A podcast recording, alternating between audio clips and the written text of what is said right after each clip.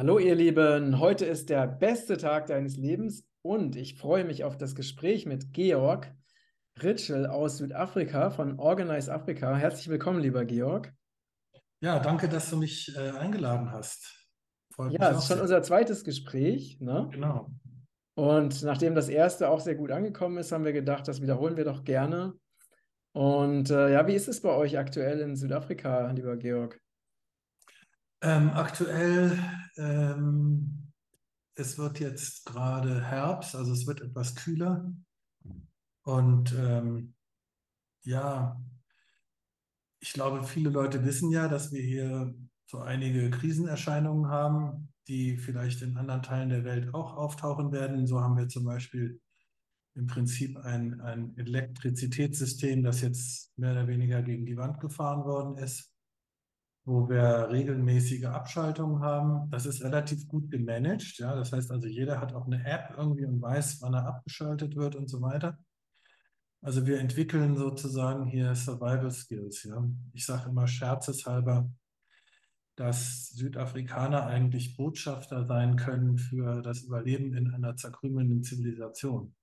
Ähm, könnte es sein, dass, äh, dass es hört sich jetzt fast so ein bisschen an wie die Zukunftsvision ähm, äh, der, der NWO, ne? was da gerade, was du da gerade beschreibst, mit Absch äh, regelmäßigen Absch geplanten Abschaltungen? Ja, es ist ja auch, wir sind ja auch immer eigentlich ein, ein Experimentierland für die neue Weltordnung gewesen hier in Südafrika. Also äh, Südafrika ist ja eine wichtige Kolonie sozusagen des Imperiums von Anfang an gewesen, mit Leuten wie Cecil Rhodes und so weiter, die hier äh, die Rohstoffausbeutung organisiert haben. Ähm, nicht der Cullinan Diamond, in der Diamant in der, in der Krone der Queen und so weiter. Also Südafrika ist eigentlich ein sehr reiches Land, auch jetzt noch. Also du wirst dich wundern, wenn du in bestimmten äh, nördlichen Vororten von Johannesburg unterwegs bist, wie viele Lamborghinis und, und Porsches da rumfahren. Ähm, solche Anzahl von Luxusautos siehst du in Berlin nicht. Mhm. Und, äh, und auch, ja, ja, vielleicht in Düsseldorf, ja. Also, ähm, ein paar deutschen Städten möglicherweise gibt es diese Konzentration. Aber es ist ein sehr, sehr reiches Land, das aber bewusst ähm, unten gehalten wird und, und, und äh, miss, einem absichtlichen Missmanagement unterworfen ist. Ja? Und dazu gehört auch die Zerstörung der einstmals vorbildlichen Elektroinfrastruktur. Also als ich ein junger Student noch war, da hatte mein Großvater einen Kollegen, mein Großvater war Professor für Wirtschaft und der hatte einen Kollegen in Hamburg, der immer in Südafrika unterwegs war. Ähm, und der, von, von dem habe ich also auch mal so kleine Bücher gelesen und so, da war mir bewusst, dass Südafrika die billigste und ähm, zuverlässigste Energie auf der Welt hat. Ja, das ist natürlich alles kohlebasiert gewesen. Mhm oder ist auch heute noch praktisch äh, 100% kohlebasiert, bis auf ein ähm, Atomkraftwerk, das in, in der Gegend von Cape Town steht. Ja, das ist äh, vor 30 Jahren, ich glaube, von Franzosen gebaut worden. Und es ist, ist wie Wasser gekühlt. Mhm.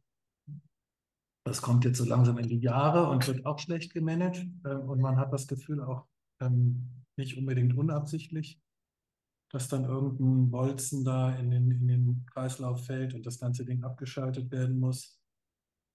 Und ähm, ja, ansonsten machen alle natürlich jetzt Solar, die sich leisten können. Wir haben auch eine Solaranlage. Das heißt, wir sind ganz gut ähm, ausgerüstet. Also wir haben eigentlich keine Unterbrechung mehr. Ach so, weil ihr autark seid. Äh, ne? Ja, wir haben also 8 Kilowatt Inverter und, und äh, 40 Kilowatt Batteriespeicher und, und, und äh, wir merken nur so kleine Lichtschwankungen. Aber mhm. außen ja auch scheiße, die Straße ist schon wieder dunkel hier. Ja? Also, ah ja, okay. okay. Äh, aber es, es, es, es, es, wie soll ich sagen, das ist natürlich, wir haben, wir haben ja auch ein Business hier, wir beschäftigen elf Leute. Und wir müssen arbeiten. Wir können nicht einfach, also vorher hatte ich einen Benzingenerator, ja, den kann man auch benutzen, aber das macht einen irrsinnigen Lärm und der Strom ist schwankend und, Mhm. und man muss Mhm. äh, für Hunderte von Rand äh, pro Tag dann Benzin da reinkippen. Ist also äh, wirklich nur eine Notlösung.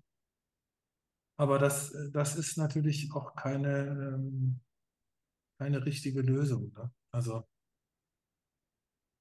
ähm, ich meine, ich habe überhaupt nichts gegen, gegen ähm, Solarenergie. Ich habe sogar selber ein kleines Business angefangen, welche zu installieren. Äh, so als Seitenlinie, ja, die ich mir so aufbaue, falls mal irgendwann mit internationalen Verschicken gar nichts mehr geht. Mhm. Mhm. Äh, weil das kann ja auch noch passieren, ja. Das, das, ähm, das hatten wir schon einmal während Covid, dass wir sechs Wochen lang oder vier Wochen lang konnten wir praktisch nur was rausschicken, wenn das irgendwie als Emergency Supplies markiert war. Also im Ah, verstehe, verstehe. ja, Genau. es wurde ja der Eindruck erzeugt, äh, dass wir sozusagen in Pest und Cholera sind. Ja. Das war Mhm. natürlich wieder Unsinn, aber es, es wurde hier eine Stimmung erzeugt, die also schon äh, orwellianisch war, mit, mit leeren Shopping Malls. Und, und, äh, ich glaube, so schlimm war es in Deutschland nicht. Da durften die Leute immerhin noch zum Baumarkt gehen, also, soweit ich gehört habe, Ja, ja, ist damit, richtig. dann, damit sie sich dann noch zu Hause ein bisschen mit, äh, mit ihren ähm, Bohr- und Schraub- und ähm, Sägespielzeugen beschäftigen. Ja, ja, genau, genau. Also das war ja Ähm, alles verboten. Es war dann auch in den, in den Geschäften waren auch rot-weiße Bänder, also die verbotene Abteilung. Du durftest, es war teilweise so absurd, dass du Schuhe, äh, durftest du nur geschlossene Schuhe kaufen, aber keine Schuhe, die irgendwie Sandalen oder irgendwie freizeitmäßig aussehen, ja. Und, und, und solchen, solchen Irrsinn. Ja, okay. Nochmal eine, eine andere Frage, Georg. Du hast ja gerade gesagt, dass du elf Menschen oder elf Mitarbeiter beschäftigst. Ihr stellt ja Orgon-Produkte oder Orgonite her. Ähm, wie bist du denn überhaupt äh, dazu gekommen, dich damit zu beschäftigen und daraus ein Business zu machen? Also vielleicht kannst du uns da mal kurz mitnehmen auf deine persönliche Geschichte dazu. Ja, ich hoffe, dass wir das nicht jetzt äh, schon mal erzählt haben in unserem letzten Aber wenn nicht, dann ähm, schadet es auch nicht. Jedenfalls, das war natürlich nie als Business geplant, das ist ja Mhm. klar. Äh, aber ich habe ähm, als Teenager die Bücher von Wilhelm Reich gelesen.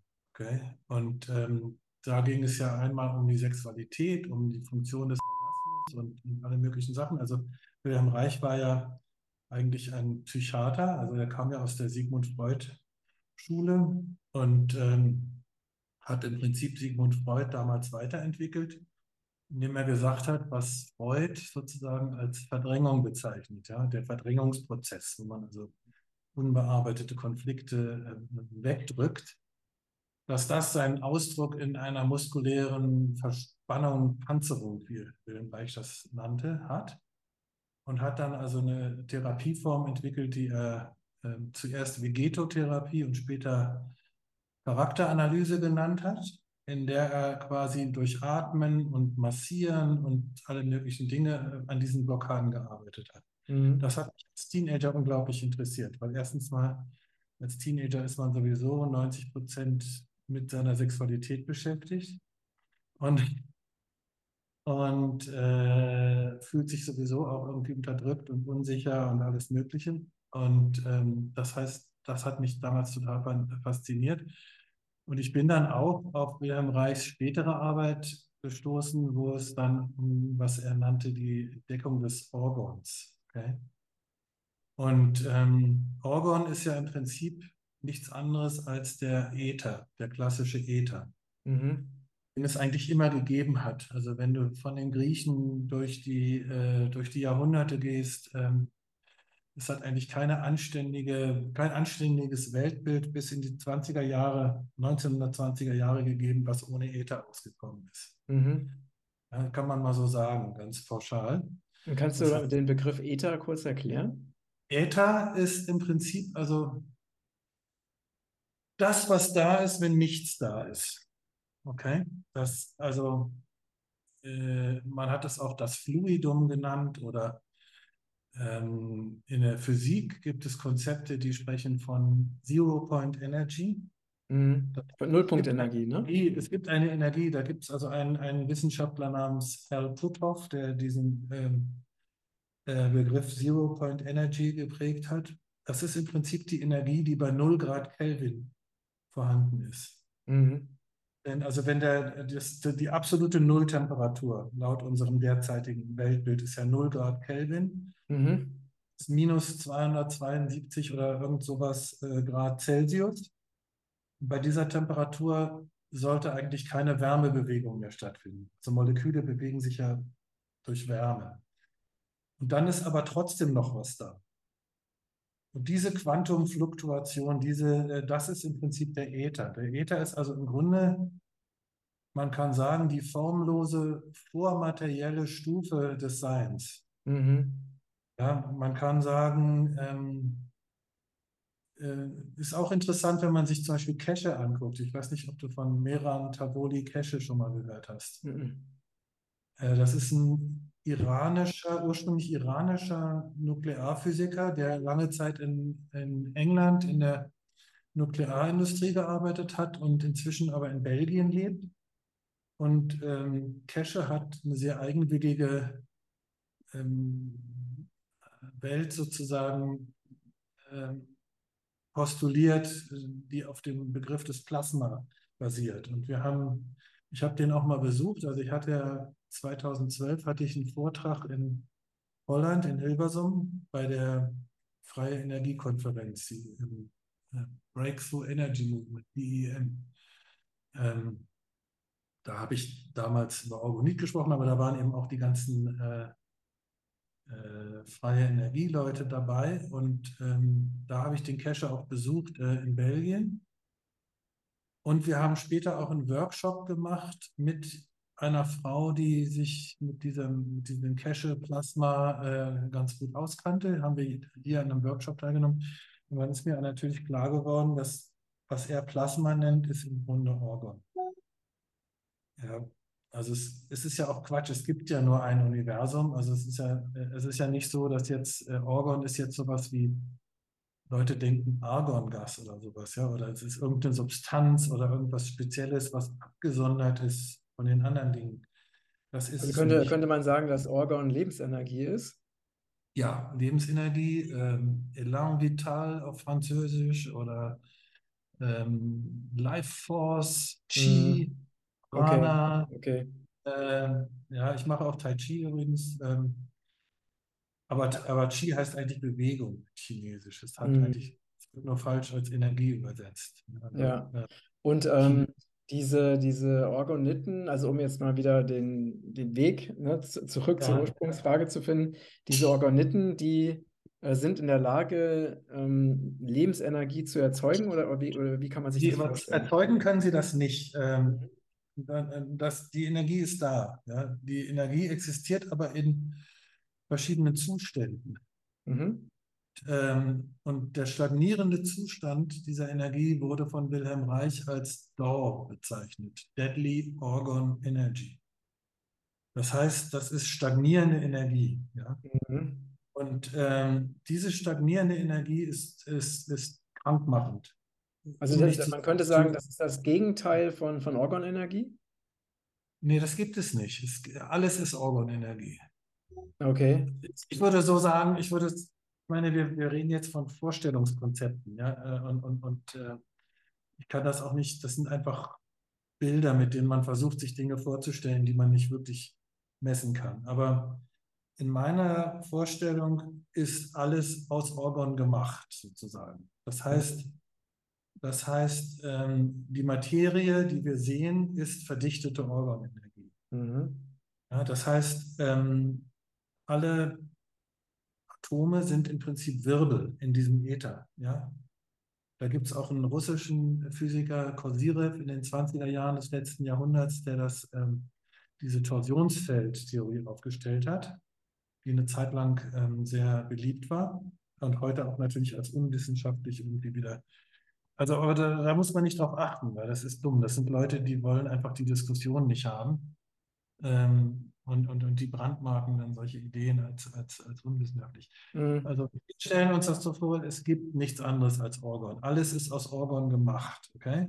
Es ist nichts, was dazukommt mhm. zu dem, was schon da ist, sondern alles ist daraus gemacht. Du bist auch aus Orgon gemacht.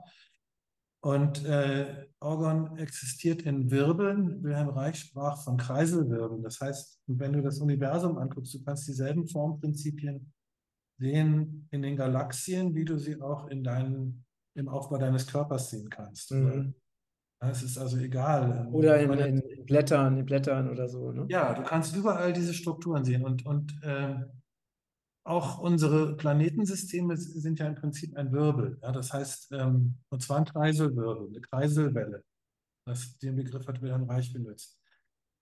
Weil sich ja dieses ganze Sonnensystem selbst wieder auf einer Bahn bezüglich aller anderen Systeme befindet. Und dann gibt es halt diese Bewegung von Planeten um das ähm, ich weiß nicht, wie ich das jetzt einem Flat Earther erzählen soll übrigens, aber ähm, anderes Thema. Gut, anderes Thema. Okay. Aber jedenfalls, ich, ich, ich, ich habe mehr Sympathie für das Kreiselwellenmodell und ähm, das heißt, alles ist im Prinzip Orgon. So, und jetzt gibt es eben ähm, Prozesse oder so, wo die Orgonenergie, wie soll ich sagen, ähm, zum Stagnieren gebracht wird, komprimiert wird und äh, sich nicht mehr frei bewegen kann. Achso, das heißt, diese Organenergie ist noch vorhanden, aber sie ist blockiert. Sie ist vorhanden. Es gibt, äh, Energie kann nicht verloren gehen. Ja? Also ähm, Energie ist immer da und ist auch immer dieselbe. Ähm, behaupte ich jetzt einfach mal, ich werde das gar nicht übrigens nicht feststellen, wie sollte ich das auch messen. Aber jedenfalls ist die Energie, für, für, soweit wir das erkennen können, ist sie da. Jetzt haben wir zum Beispiel technische Einflüsse wie äh, diese Mikrowellenstrahler, auch als äh, Mobilfunktürme bekannt, äh, egal ob es 3G, 4G, 5G oder was auch sonst für ein G sind. Äh, die erzeugen im Prinzip dadurch, dass sie mit harter Strahlung den Äther hämmern, äh, erzeugen sie dieses stagnierende Feld, mhm. was lebensfeindlich ist. Und das ist auch der wahre Grund, warum wir davon krank werden. Und nicht so sehr die die Hitze, also ein, ein, eine Mikrowellenstrahlung hat ja mehrere Aspekte. Also einmal die, die Erhitzung, ja, wenn du ein Stück Fleisch oder ein Stück Gemüse in die Mikrowelle äh, legst, wird es ja gekocht. Ja? Mhm. Selbst eine Tasse Kaffee kann man ja auch in der Mikrowelle heiß machen. Und mhm. das ist hier der Wärmeeffekt. Ja? Und, und eine Mikrowelle in der Küche ist nichts anderes als das Ding, was da auf dem Mast ist. Genau mhm. dasselbe. Ja? Mhm. Und ähm, deswegen sollte man auch kein Essen essen, was ähm, aus der Mikrowelle kommt. Das wirst du bestimmt auch schon gemerkt haben, dass das nicht gut ist. Nee, also ich habe tatsächlich noch nie Essen aus der Mikrowelle äh, gegessen, es sei denn, äh, äh ich habe mal was im Restaurant bekommen, was ich nicht wusste oder so. Im Restaurant nehmen sie oft Mikrowellen, weil sie faul sind und weil sie das Zeug direkt aus dem Kühlschrank auf den Tisch bringen wollen. Ne? Ja, ja, genau. Aber ich schätze mal, dass ich hoffe, dass die Restaurants, wo wir hingehen, also die ja eher vegan und bio sind, dass die das nicht machen, aber wer weiß. naja, ich hoffe es auch, aber. Okay. Aber bevor du dich versehen hast, ist das äh, Croissant in der Mikrowelle, ja, dann, dann weil sie es gelernt haben, dass man es heiß servieren soll. Und, ähm, ja, ja, richtig, richtig. Wobei man kriegt es natürlich auch mit einem normalen Ofen, kriegt man das ja auch relativ schnell hin, dauert halt ein bisschen länger. Ne? Kostet mehr, dauert länger, was ich äh, verbrauche. Ja, ja, richtig, richtig. Egal, ähm, wir, wir, schweifen ab. Ähm, also die Mikrowellenenergie, und da kommen wir ja auch auf ein Thema, was uns interessiert im Zusammenhang mit dem Orgonit, äh, äh, dass eben diese Cellphone-Türme, aber auch unser geliebtes Handy, ne? dass wir alle, ähm, ich nenne meins übrigens den Hypnoticator, weil ich auch, ähm, auch süchtig bin nach den bunten Bildern von dem, dem Handy.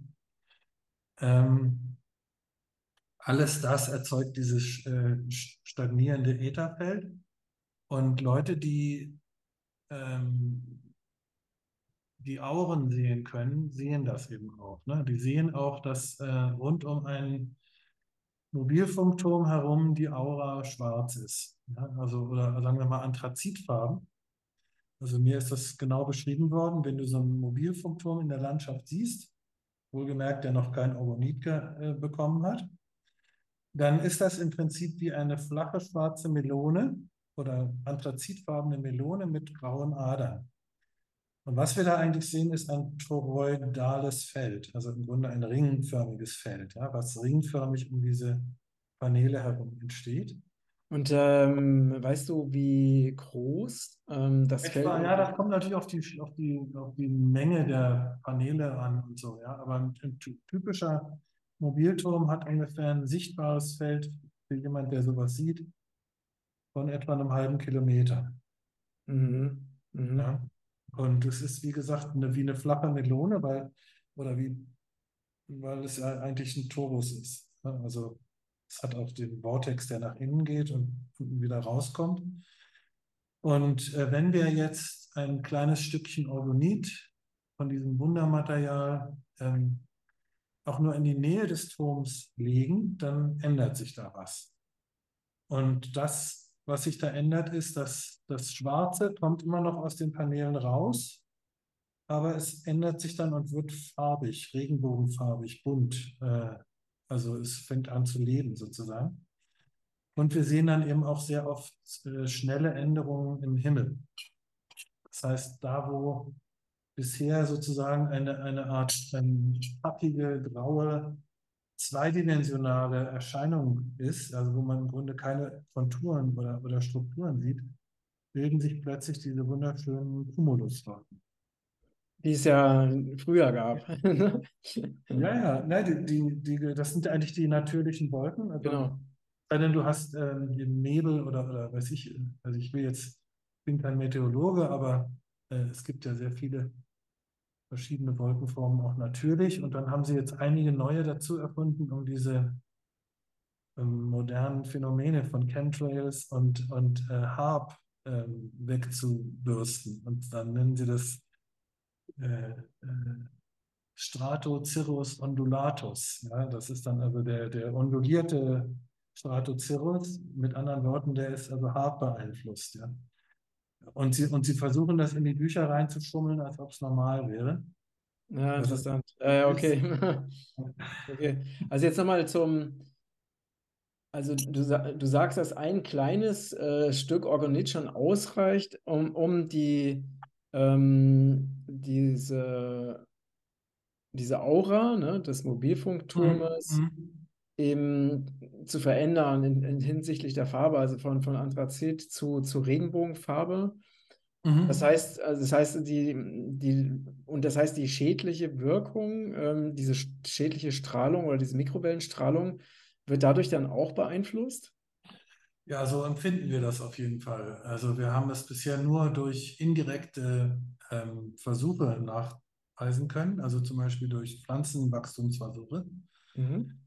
Wir beispielsweise, ähm, ähm, weil im Prinzip ist es ja, ein, also es ist ja eine Auswirkung auf den Lebensprozess. Es ist sehr schwer, das zu messen. Das, die Frage kriege ich auch immer wieder, kann man das Orgon messen? Wilhelm Reich hat das versucht und es gibt auch einen Kanadier, der stellt ein Gerät her, das anscheinend inzwischen ganz gut ist. Es hat sich auch über Jahrzehnte weiterentwickelt. Ich will mir da auch mal so eins besorgen. Bisher war ich immer etwas skeptisch, was das Ding eigentlich wirklich misst. Mhm, mh. Aber jedenfalls kann man es über die Auswirkung auf, den, auf Organismen, kann man das, äh, die Wirkung des Organs zeigen. Und ein Versuch, den wir auch auf unserer Webseite veröffentlicht haben, ist ein Pflanzenwachstumsversuch, wo wir, ähm, wie heißen die Chickpeas, äh, Kichererbsen, Kichererbsen mhm. gesprost haben. Ja? Und zwar haben wir ähm, damit im Grunde zwei Sachen bewiesen. Das ist natürlich, wird man schon wieder sagen, ist unwissenschaftlich, aber wir haben einen Liter Wasser genommen und haben ihn mit zwei Mobiltelefonen angestrahlt für 30 Minuten. Okay? Und dann haben wir dieses Wasser in einer Karaffe hingestellt und gesagt, das ist also Beispiel 1. Okay, und dann haben wir einen zweiten Liter Wasser in der Karaffe ebenfalls mit denselben Mobiltelefonen bestrahlt, aber die hatten Orgonit dran. Also wir haben ja diese kleinen hübschen ähm, Dingerchen hier, diese äh, Cellphone-Chips. Und ähm, äh, das haben wir dann als äh, als Sample 2 markiert und dann haben wir äh, noch einen Liter Leitungswasser dazu genommen als quasi neutrales.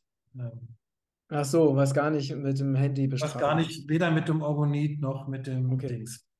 Ähm, wobei natürlich in unserer Umgebung sowieso immer irgendwie Orgonit ist, aber auf jeden Fall nicht so direkt äh, drauf, sozusagen. Ja. Mhm. Dann Mhm. haben wir das äh, auf der Küchentheke unter gleichen Lichtbedingungen äh, damit gesprost. Ja, und haben also, wenn man das so macht, äh, draufgegossen, ein bisschen stehen lassen, abgegossen, gewartet dann und so weiter und so weiter, genau denselben Vorgang. Und ähm, das Interessante war also, dass ähm, die gestressten Keime, also die, die, ähm, die Kichererbsen mit dem bestrahlten Wasser, anfangs schneller gewachsen sind. Ich dachte schon, verdammt nochmal, es wird doch wohl hoffentlich jetzt nicht sozusagen das Gegenteil rauskommen, ja, von dem, was ich hier beweisen möchte. Ja. Aber, und, dann äh, war das aber so, dass dann nach drei, vier Tagen ähm, äh, hat das, das organisierte Wasser stark aufgeholt. Mhm. Die, ähm, die, die also das bestrahlte Wasser, das ungeschützt bestrahlte Wasser bekommen haben, die waren dann schon glitschig und schleimig und fingen an zu faulen. Ja, das Wirklich? heißt, Oh. ja, die, die waren also dann äh, schwach entwickelt. Nach fünf Tagen haben wir sie sozusagen alle rausgeholt. Und Das heißt, die, die, äh, die bestrahlten Kichererbsen die haben anfangs, und das konnte man, die konnte man, die konnte man gar nicht essen, oder? Nee, hätte man nicht essen können. Nein. Oh, krass. Die waren Okay. schon eklig. Also, ähm, die waren schon am, am Rotten sozusagen. Und das zeigte eben auch, dass ja, der Stress sozusagen die, die Pflanze anfangs zum schnelleren Wachstum treibt. Ja, wie wir es ja auch kennen bei Krebspatienten zum Beispiel, wenn die Chemo kriegen, dann scheinbar werden die am Anfang besser und dann geht es aber ganz schnell bergab zum Beispiel. Also, oder auch ein Baum, bevor er stirbt, treibt nochmal ganz viele Blätter. Ja, ähm, das, das sieht man ja auch. Äh, also so ist der, sieht wie ist der Unterschied zwischen den ähm, der Unterschied war zum Beispiel, dass die, dass die mit dem organisierten Wasser hatten 15 Prozent mehr Biomasse. Äh, also auch im Vergleich zu der, ähm, zu der neutralen, zu der neutralen äh, Probe. Die neutrale Probe war nicht schleimig und verfault, aber war nicht so stark entwickelt. Also die, die, äh, die grünen äh, Triebe waren äh, bei dem organisierten Wasser am stärksten entwickelt, waren gesund und knackig und es war ungefähr 15 Prozent mehr Biomasse. Und wobei man ja dazu sagen muss, also, dass sie ja nicht normal organisiert, organisiert waren, sondern dass sie mit Handy, äh, ne? Ja, Mit genau. Handy organisiert waren, ne? Ja, also das hat im Prinzip zwei Sachen gezeigt. Also das eine ist erstmal, dass wir im Prinzip ähm, Emoto bewiesen haben. Also Emoto sagt ja, Wasser speichert Energie oder speichert Information. Ähm, das muss man sozusagen erstmal akzeptieren, dass das, ähm, dass das Wasser tatsächlich diese Energie in irgendeiner Form transportiert. Ja. Ähm, und zum Zweiten dann eben, dass ähm, ein, eine äh, Handystrahlung, das heißt Handystrahlung, eine Mikrowellenstrahlung, die mit Orgonit ähm, behandelt ist, zu einem positiven, netto positiven Effekt führt. Ja, also nicht nur, wir sagen immer, wir wandeln eigentlich den, den Mobilfunkturm mit dem Orgonit in einen positiven Energiestrahler um. Ach so, das heißt, genau, also man, man kann praktisch Ja. sagen, es, es wird, es wird nicht neutralisiert, es wird so sogar verbessert. Es wird nicht gedämpft. Es ist ja auch nicht so, dass zum Beispiel der, die Handystrahlung verschwindet ja nicht. Ich habe ja nach wie vor Empfang. Mhm. Ja, also das Problem ist, äh, jemand, der so von der Schulphysik herkommt, der sagt mir dann, du pass mal auf, ich habe mir hier dieses Trifeldmeter gekauft, ja, ich habe ja hier immer noch die äh, so und so viel Millivolt äh, oder was auch immer oder Watt pro Quadratzentimeter. Aber das ist gar nicht der Punkt, weil wir sterben oder wir, wir werden nicht krank von den Watt pro Quadratzentimeter, sondern wir werden tatsächlich krank von dem, von der stagnierenden Energie, die als Folge dieser Bestrahlung ähm, äh, äh, auftritt. Ja. Ja, interessant. Also was So, wenn ich jetzt, wenn ich jetzt mich direkt in einen Radarstrahl stelle, ja, wo also die, die Aufheizung durch das Mikrowellen so stark ist, äh, dann, dann kann mich das trotzdem töten oder kann mich krank machen. Auch wenn ich noch so viel Orgonit um mich rum habe. Ja. Äh, Wir wollen also nicht Leuten, Leuten äh, Dinge erzählen, wo sie nachher dummes Zeug machen und, und äh, riskante Experimente. Oder wenn ich also in einen ausgelaufenen Kernreaktor gehe ähm, und habe ein Orgonit-Halsband um, äh, würde ich trotzdem nicht tun, würde ich nicht zu raten. Also es, Ja, es gibt also- eine, eine, eine, eine, Stufe, wo der sogenannte thermische Effekt dieser Strahlung dann doch so stark und schädlich ist, ähm, dass man ihn auf jeden Fall meiden muss. Ja? Ja, klar. Hab- bei einem, bei einem, Genau, und ich habe dazu nochmal eine Frage, Georg, und zwar ähm, gibt es ja auch Menschen, die ähm, ne, also strahlensensibel sind. Und da gibt es ja. Ja. auch Leute, die, die das eben auch ne, da Vorreiter sind in dem Bereich. Und zum Beispiel sagen, dass alle äh, Entstörgeräte, ne, es gibt ja unzählige mittlerweile auf dem Markt, ja, also Handy-Entstörgeräte, dass die eben nicht wirklich schützen, sondern dass das Einzige, was wirklich schützt, eben sowas wie, keine Ahnung, äh, so Kleidung, also Abschirmungskleidung oder Abschirmungsfarbe ja. oder sowas ist, ne? Wie, wie siehst du das? Diskussionen, Diskussionen sind wir sehr vertraut mit. Wir kennen natürlich auch viele solche Leute.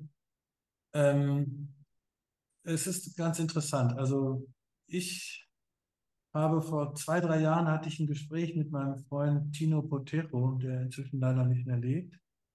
Der hat lange Zeit schon mit Zappern gearbeitet, bevor wir überhaupt damit angefangen haben. Und ähm, er sagte, und das leuchtet mir total ein, die Elektrohypersensibilität, also wo die Leute ja dann, wenn sie in der Nähe von einer Strahlungsquelle kommen, dieses Kribbeln und Krabbeln unter der Haut verspüren, das sind Parasiten. Mhm. Das sind, das sind die Creepy Crawlies, die kleinen äh, wuseligen Larven von Parasiten, die wir unter der Haut im, in unserem ähm, äh, Gewebe haben. Ähm, und das ist ja eigentlich unser anderes Ding, was wir machen, ist ja der Zapper. Und das ist im Prinzip ja ein, ein elektrischer Pulsar, der, ist im Grunde was ganz Primitives, wenn man mal so will, in dem einfach ein elektrischer Impuls ähm, in den Körper geschickt wird. Es geht nicht mal um die Resonanzfrequenz, auch ein großes ähm, Missverständnis. Es geht darum, im Prinzip durch den gepulsten Strom äh, Elektronenüberschuss in den Körper reinzupumpen. Ja, und dieser Elektronenüberschuss killt die Parasiten. Und ähm, im Durchschnitt hat ein mitteleuropäischer oder nordamerikanischer Mensch ungefähr ein Pfund Parasiten in sich. Mhm. Okay, und das sind diese krabbeligen, schrecklichen Tiere mit äh, Chitinpanzern. Und ein Chitinpanzer funktioniert wie eine Radioantenne. Mhm. Mhm. Heißt, diese Krabbeltiere werden durch die elektrischen Felder zu, zur Hyperaktivität angeregt.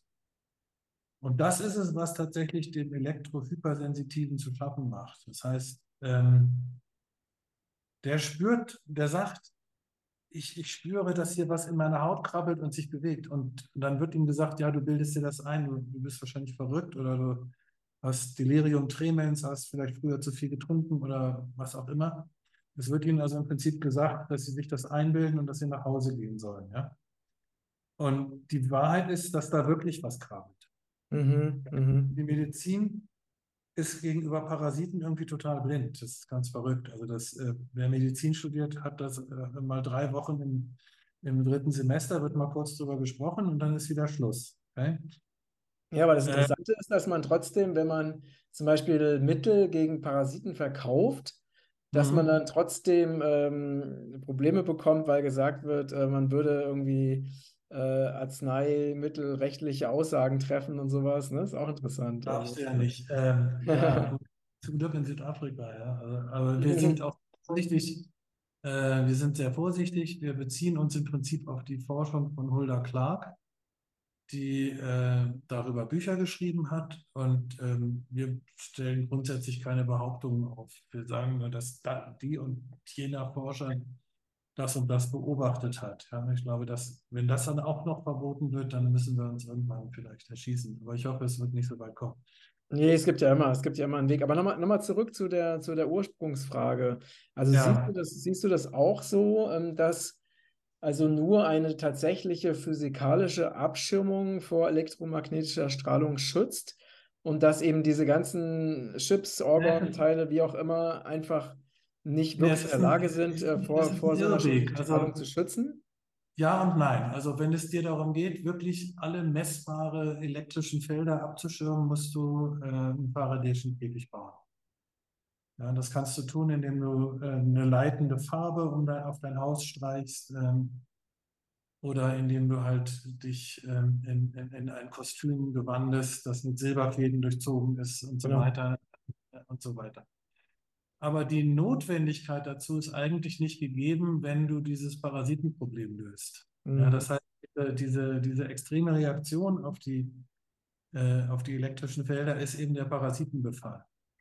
Und da sage ich erstmal, kauf dir einen Sepper oder bau dir einen, wenn du, wenn du so schlau bist, dass du das hinkriegst. Und, ähm, und sepp erstmal diese Parasiten weg. Übrigens, Ivermectin, ja, sehr ähm, kontrovers diskutiert wegen während der Corona-Zeit, ist ja auch ein Parasitenmittel. Und zwar ein sehr wirksames.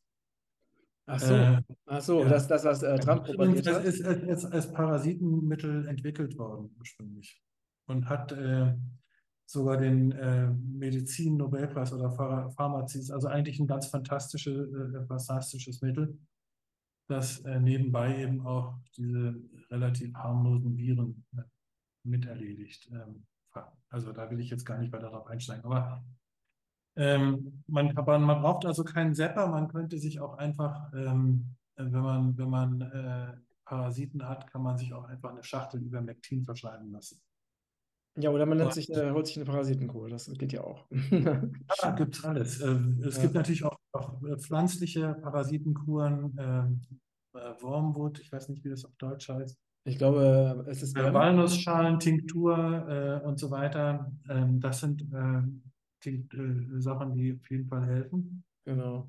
Es genau. gibt viele Wege, wie man mit Parasiten fertig werden kann. Ja, ja. Aber das, das ist auf jeden Fall ein sehr, ein, ein sehr interessanter Punkt. Jetzt nochmal zurück zu dem, ähm, zu den Mobilfunkmasten.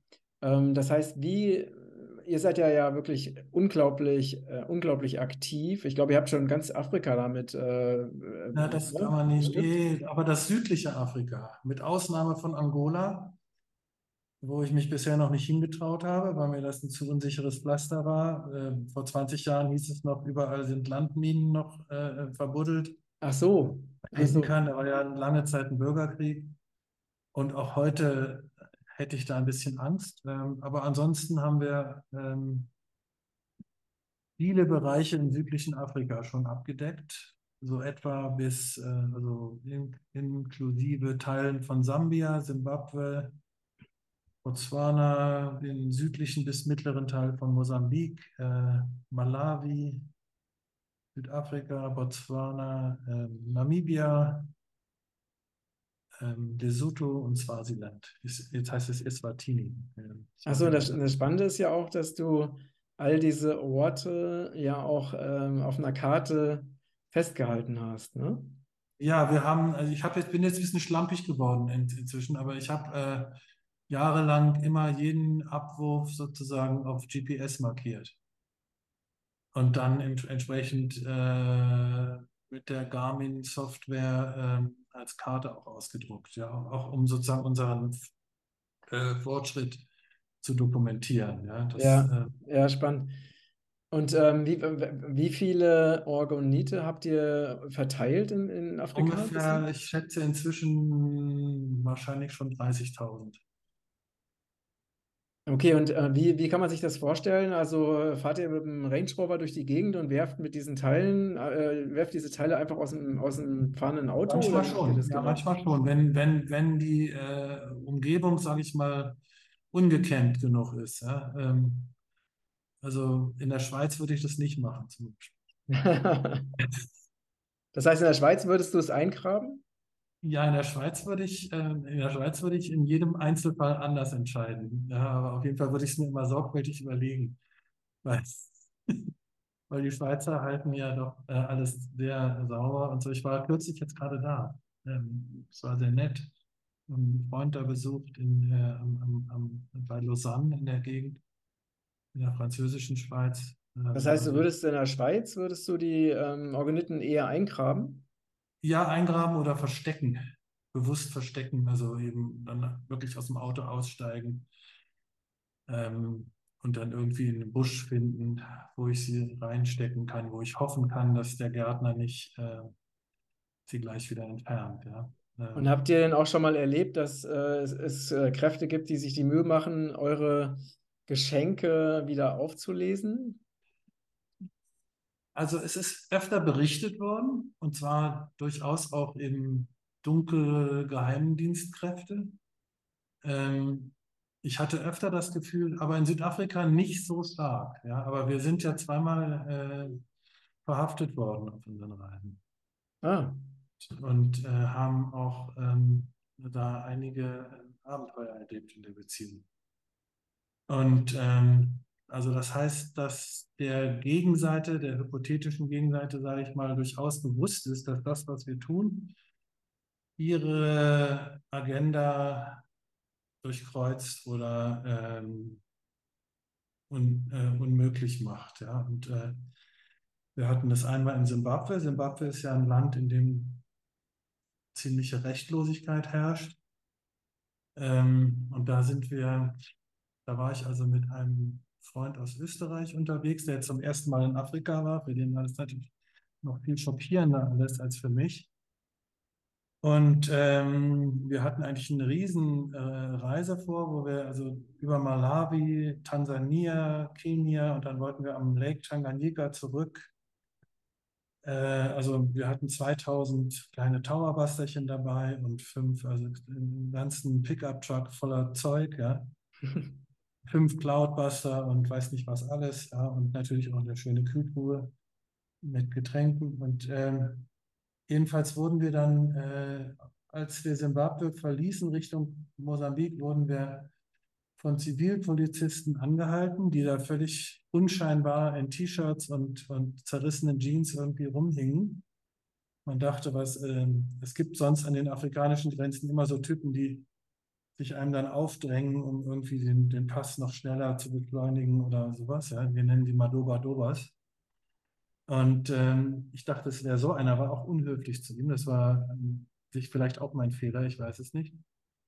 Aber ich war auch schon genervt, das war schon am Ende eines langen Tages und so weiter. Und ähm, ja, dann wurden wir da festgehalten und ähm, auf die Polizeistation gebracht, mussten da auf dem Betonfußboden äh, schlafen und so weiter und den ganzen Funkverkehr die ganze Nacht anhören. Und dann wurden wir interviewt von zig verschiedenen Beamten, immer eine Stufe höher irgendwie. Und dann wurden wir zurückgebracht und in eine richtig beschissene Gefängniszelle gebracht.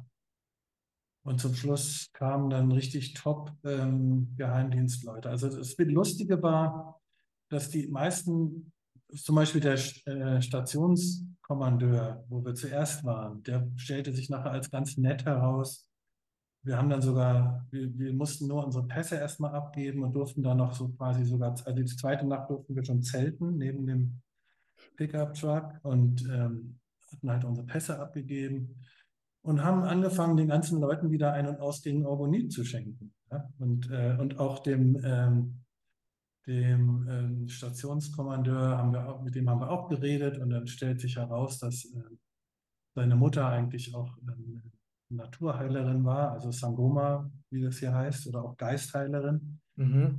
Man kam ins Gespräch und, und, und eigentlich haben wir auch alle gesehen, dass wir nichts Böses im Schilde führen und, und den Land nicht schaden wollen und so weiter. Ähm, aber trotzdem dann immer wieder, keiner traute sich, uns auf freien Fuß zu setzen, also wurde es immer höher und dann mussten wir zurück, äh, 300 Kilometer Richtung Harare zurückfahren und da wurden wir dann richtig eingesperrt. Und mit dem ersten und mit dem dortigen äh, Oberkommandierenden der Polizei kamen wir dann auch eigentlich ganz gut aus und so. Ja, wir hatten auch noch ein paar kalte Biere im, äh, in, der, in der Kühltruhe, die wir auch geteilt haben. Und also es ist in Afrika alles ein bisschen anders als hier. Ne? Es ist immer so, ähm, wie soll ich sagen, ähm, einerseits völlig informell und andererseits völlig unglaublich, ja, wie das alles abläuft. Und ähm, aber zum Schluss kam dann dieser eine Typ, der wirklich nicht lachen wollte und der auch wirklich, äh, wir, sagen, Mr. No More, Mr. Nice Guy. Okay? Und der hat eigentlich, das war eigentlich für mich die Bestätigung, dass wir einen Nerv getroffen haben, weil der hat mir sogar gesagt, und der war von einer von der quasi Geheimpolizei, also von der inneren Sicherheitspolizei, CSO, Central Security Office. Äh, von, von Mosambik? Nee, von Simbabwe. Ah, okay. Es war noch Mugabe äh, der Präsident. Ähm, und die Gerüchteküche, die es auch immer gibt, in diesem, in diesem, das ist ja alles wie so ein Schwalbennest, wo alle ständig schnattern und reden. Und ähm, die sagten ja, der redet, also der, he's reporting directly to Mugabe sozusagen. Ne?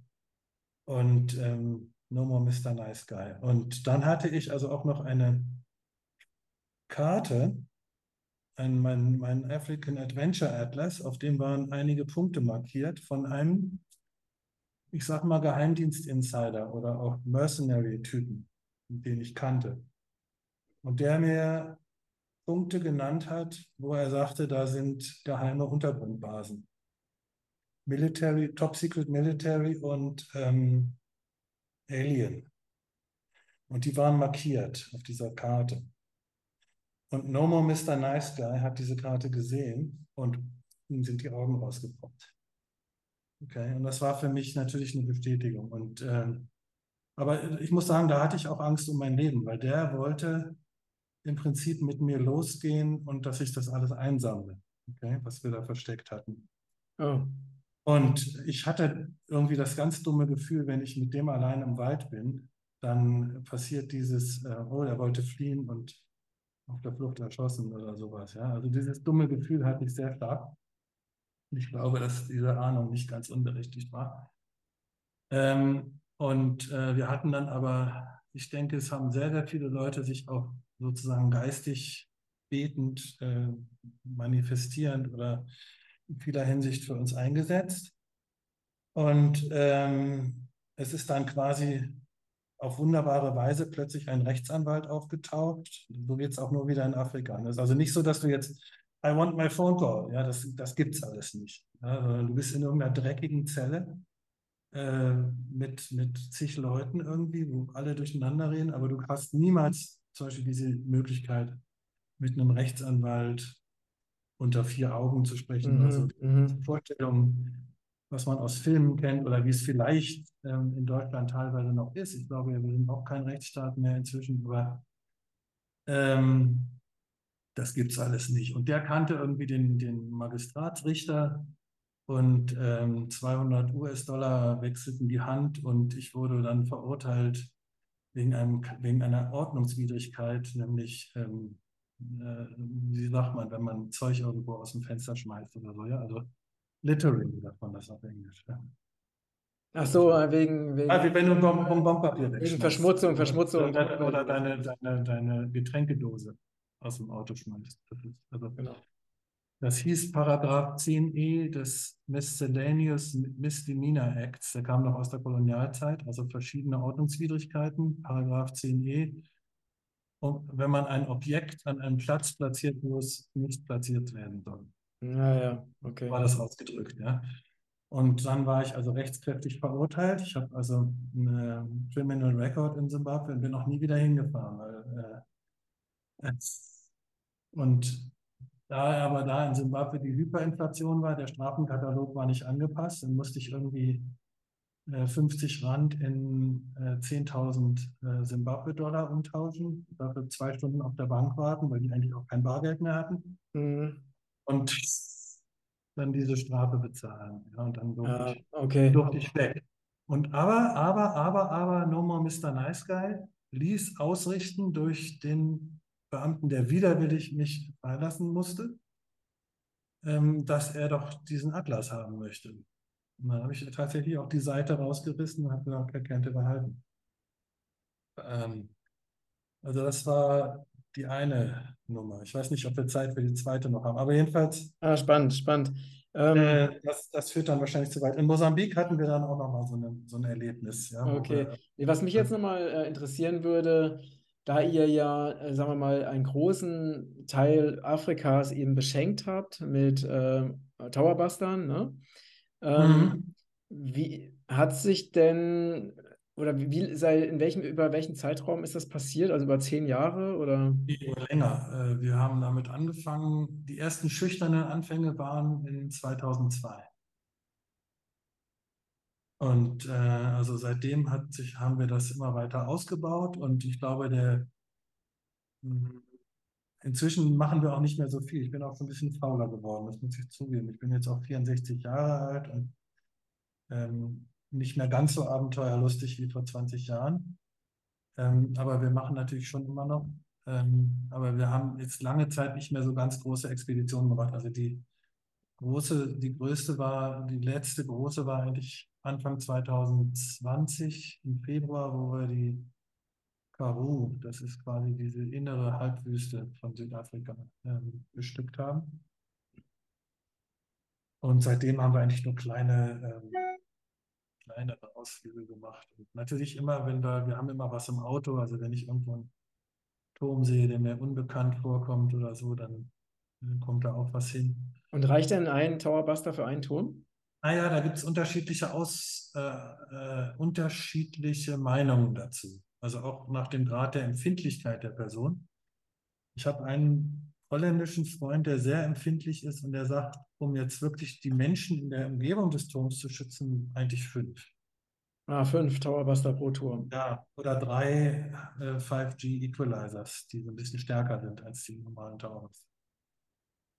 Aber wenn du jetzt nur 100 Towerbuster hast und du willst für ein Land die größtmögliche, ähm, den größtmöglichen Schutz für ein Land erreichen und willst verhindern, dass quasi die Wettermanipulation äh, sich durchsetzt, ja, und willst also zum Beispiel die, die künstliche Trockenheit stoppen und so weiter, dann ist es auf jeden Fall besser, nur einen Towerbuster auf 100 Masten zu verteilen, als 20 Masten mit 5 zu bestücken.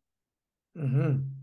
Ja, also Wie kannst du dann jetzt einen, achso, das heißt, du, du würdest dann ja, einen also wir, wir denken ja mal großflächig. Wir haben ja nun mal, wir haben uns ja nun mal äh, persönlich dieses großflächige, ich nenne es mal geradezu strategische äh, äh, Beschenken eigentlich als, als Spezialität äh, auserkoren und nicht so sehr den, den persönlichen. Aber nochmal noch mal zum, Ver, noch zum Verständnis, Georg. Das heißt, ähm, bei, äh, man, du würdest also, sagen, also, wenn, wenn, du nur wenige Towerbuster hast, würdest du, würdest du bei 100 Masten nur einen Mast mit einem Towerbuster bestücken? Ja, ja. Ich würde lieber mehr Masten mit weniger bestücken, als weniger Masten mit mehr bestücken. Okay, verstehe. Wegen verstehe. der Flächenwirkung, ja, wegen der, wegen der großflächigen Wirkung. Wenn es, dann geht es jetzt um Chemtrails und Farb und diese ganzen Sachen. Ähm, und äh, dann ist es besser, und da wir eben viel solche Sachen gemacht haben, wo wir in ein Land reinfahren, mit zum Beispiel, wir haben 1000 Towerbuster, äh, das sind also fünf, fünf große Eimer äh, voll und dann noch ein paar Kisten und dies und das, dann möchte man natürlich den maximalen Effekt damit erreichen. Und unser Ziel ist vielleicht auch ein anderes gewesen, als wenn ich jetzt sage, okay, ich, ich möchte den besten Schutz für mich und meine Familie dann würde ich auch sagen, so viel wie möglich. Ja, zehn Stück, äh, gar keine Frage. Und, und, bitte aber auch alle Masten im Umkreis von fünf Kilometern auch bestücken. Ja, weil es bringt nichts, wenn ich das nur um mich herum äh, konzentriere. Ich muss es an der Quelle äh, umwandeln. Richtig. Ja, also nicht, es ist, viele Leute neigen dazu, weil sie natürlich auch erstmal Angst haben, rauszugehen und da irgendwo draußen, wo jemand ihnen zuguckt. Mir hat auch das Herz gepocht, als ich es das erste Mal gemacht habe. Bum, bum, bum. Ich dachte, alle sehen mir zu, alle beobachten mich. Das ist natürlich Quatsch. Ja, das interessiert keine Sau, was du machst. und, und, in Afrika schon gar nicht. Ähm, ja. Aber ähm, in der Schweiz würden sie wahrscheinlich hinter dir hergehen. Ja? Ich, ich denke immer noch an diese Geschichte von Max Frisch, die wir in der Schule gelesen haben, wo einer versucht, sein Bonbonpapier wegzuwerfen. Äh, in Zürich. Und dann kommt der Kellner noch hinter ihm her und sagt, Sie haben etwas vergessen, mein Herr. Ja, ja. Wie, ähm, was mich jetzt nochmal interessieren würde, wie hat sich denn der Himmel und das Wetter in Afrika verändert, seit mhm. ihr diese großflächige Beschenkung durchgeführt habt? Also wir haben kaum Chemtrails, okay? Wir haben sehr viel Regen. Und vielfach sind wir ja in Länder gegangen, wo es hieß, wo man auch in der Zeitung las, ähm, große Trockenheitskatastrophe, 10 Millionen Menschen vom Hungertod bedroht und so weiter, bla bla. Und dann, das haben wir auch regelmäßig eigentlich als Handlungsaufforderung gesehen, um da jetzt hinzugehen und das zu stoppen. So hatten, hatten wir zum Beispiel in Malawi, ähm, das war nachdem wir da in Simbabwe festgehalten wurden, und dann hatten, haben wir da unsere gesamte Wagenladung einem, dem Präsidenten der traditionellen Heiler gegeben, ja, den, den, zu dem ich einen Kontakt hatte. Äh, und der hat das über seine, der hat, der ist also quasi, der ist, lebt leider nicht mehr, Dr. Chipangula, der hat das über sein Netzwerk an traditionellen Heilern, hat er das über ganz Malawi verteilt. Mhm. Die Cloudbuster und Towerbuster und alles, ja. Mhm. Und daraufhin hat Malawi dann angefangen, eine zweite Ernte quasi zu pflanzen, mhm. was es gegeben hat. Also wir sehen bessere Fruchtbarkeit, wir sehen äh, Regenfälle und so weiter. Also das heißt, und, äh, Afrika. Aber es ist natürlich auch ein ständiges Hin und Her. Also wir, wir, wir gewinnen sozusagen Territorium und dann werden wieder neue Türme gebaut und dies und das, ja. Also man müsste eigentlich äh, auch noch mehr dranbleiben. Also unsere erste große Aktion war eigentlich Namibia, Wüstenland, ehemals deutsche Kolonie, falls, wie du vielleicht weißt. Und äh, gibt es auch immer noch ziemlich viele deutsch sprechende Leute da. Und äh, da haben wir, sind wir ungefähr 11.000 Kilometer gefahren auf der Tour und haben ungefähr 2.000 Dauerbuster verteilt. Und daraufhin hat es die größten Regenfälle in Namibia gegeben, seitdem es dort überhaupt einen meteorologischen Dienst oh. gibt. Oh. Oh. Also Kaiser Wilhelm hat da wahrscheinlich ein, ein, meteorologisches Amt eingerichtet, mal vor langer Zeit. Und ähm, ja, das haben wir in, an verschiedenen Stellen so erlebt. Ähm, wir haben praktisch kaum noch Chemtrails. Also ich sehe ja viele Bilder immer wieder aus, aus Europa und so, von dem verschleierten Himmel und den mehrschichtigen Chemtrails und so weiter. Ganz wenig. Also wenn, dann bleiben sie auch nicht lange.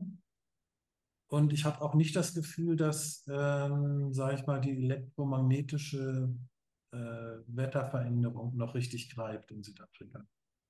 Das heißt also, in den, äh, das, also im Umkehrschluss heißt das, dass in Europa bisher wenig Bestückung stattgefunden hat, oder?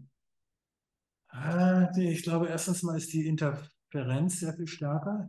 Also in Nordamerika und in Europa. Es gibt einige Leute, die aktiv sind in, in Deutschland und in, in, Mitteleuropa, von denen ich weiß, aber ähm, es ist auch nie das Ziel gewesen oder auch äh, gelungen, dass man das irgendwie koordinieren kann. Das geht auch gar nicht. Solche Gruppen werden auch immer wieder infiltriert und dann kommen irgendwelche Leute, die das, äh, äh, also Trolle, die da sozusagen. Ich hatte auch mal ein deutschsprachiges Forum vor langer Zeit, äh, Cloudbuster Forum, und dann kamen eben auch wieder alle möglichen Leute da rein, die äh, versucht haben, Streit und Zweifel zu erzeugen und so.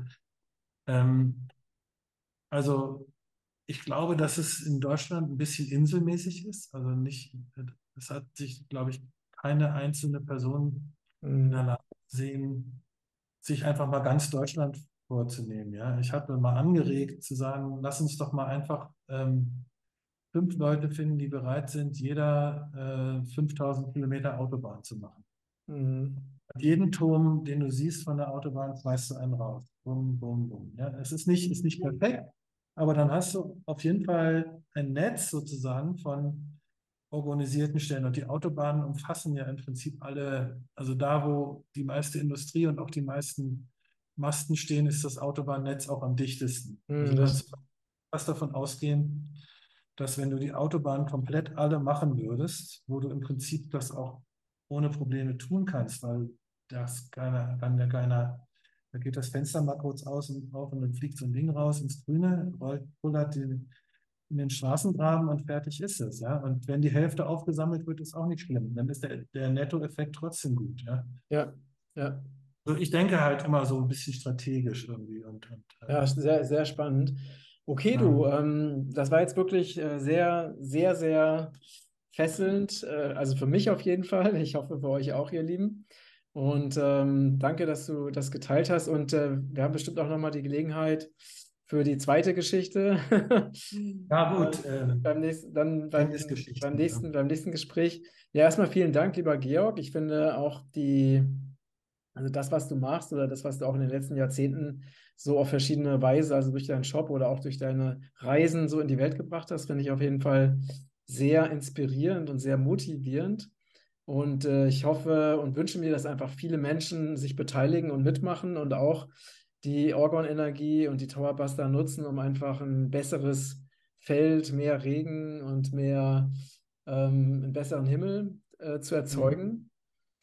Mhm. Ja, erstmal, ja, vielen Dank. Hast du noch ein etwas, was du gerne noch den unseren Schlusswort. Naja, vielleicht ist das, vielleicht ist das Hörer mitgeben möchtest. Gespräch, weil, weil im Prinzip das Orgonit ja nicht nur auf diese technische Strahlung einwirkt, sondern auch auf die Bewusstseinsebene. Ja, das heißt, diese Energiefelder beeinflussen ja auch unser Bewusstsein. Und, äh, und das ist äh, mit ein Anliegen von uns auch, eben äh, das Feld positiver zu machen, sodass die Tendenz von Menschen, äh, Gemeinheiten zu begehen, feldmäßig geringer wird. Ja? Mhm. Es ist nicht so, dass man jetzt sagen kann, ich schmeiße dir einen Towerbuster hin, dann tut niemand mehr was Böses. Aber wir haben eben auch die Auswirkung auf die Kriminalitätsstatistik und auf Kriege festgestellt. Ah, das ist sehr spannend. Ja. ja haben, äh, auch äh, wir persönlich nicht, aber Freunde von uns haben damals im Südsudan äh, Orgonit verteilt und dann kurz danach wurde der Bürgerkrieg beendet und reiner Zufall natürlich. Ähm, äh, ein, ein, Friedensschluss äh, gefasst mit den verschiedenen Rebellengruppen und dann wurde der Südsudan eben selbstständig. Und ähm, also es, und, und hier in Johannesburg, als wir 2002, 2003 ungefähr 2000 Stück in der Innenstadt verteilt hatten, ging erstmals die Kriminalitätsstatistik um 13 Prozent zurück. Ah. Sonst gestiegen war. Also Raubüberfall mit schwerer Körperverletzung und äh, Totschlag und Mord, ja, die, die schweren Sachen gingen um 13 Prozent zurück. Also wir sehen da auch in, in, in, die Auswirkungen auf das geistige Feld. Sehr, super, super spannend. Ja, toll. Also, man kann also auf eine ganz eine andere Geschichte. Ja, also man kann auf eine ganz praktische Weise die Welt zu einem besseren Ort machen. ja, am Ende muss jeder immer noch selber entscheiden, was er tut. Also ich sage auch nicht, dass Karrierekrimineller plötzlich zum Engel wird. Mhm. Äh, wie, wie es bei Feldern eben ist, werden Wahrscheinlichkeiten geändert. Klar, genau. Und, und ähm, am Ende muss jeder immer noch selber sich für das Richtige entscheiden. Und, und äh, ja. Okay, ja, lieber Georg, vielen Dank für das tolle Gespräch. Dass du dich, ja. äh, interviewt hast und ähm, es war ein großer, großes Vergnügen. Ja, danke. Also für mich genauso. Wir freuen uns sehr über eure Meinung, über eure Anregungen, eure Ideen zu diesem Gespräch. Und äh, wenn euch dieser Beitrag gefallen hat, dann teilt ihn gerne auf allen Kanälen, damit dieses Wissen sich noch weiter verbreitet und die gute Energie. Und danke für eure tolle Unterstützung und alles, alles Liebe. Liebe Grüße nach Südafrika und bis bald. Tschüss. Tschüss.